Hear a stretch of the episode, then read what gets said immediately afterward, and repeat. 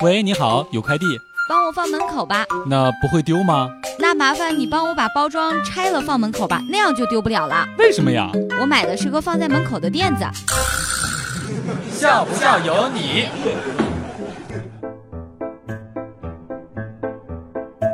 当我的手机电池还有百分之五十电量的时候，它究竟是半空还是半满，取决于它是不是有在充电。打针的时候最尴尬的事情莫过于我把半个屁股都已经露了出来，护士小姐姐在我胳膊上面涂开了碘酒，然后温柔的看着我说：“把裤子穿上。”笑不笑由你。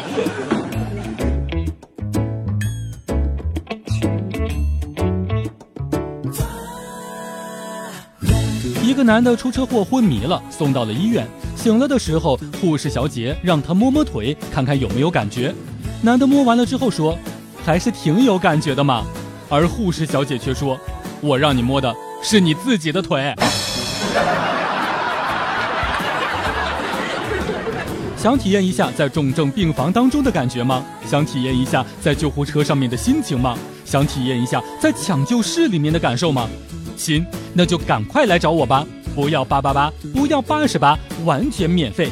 来，先把我全身的病症转让给你，然后你就可以去体验了，不用感谢我。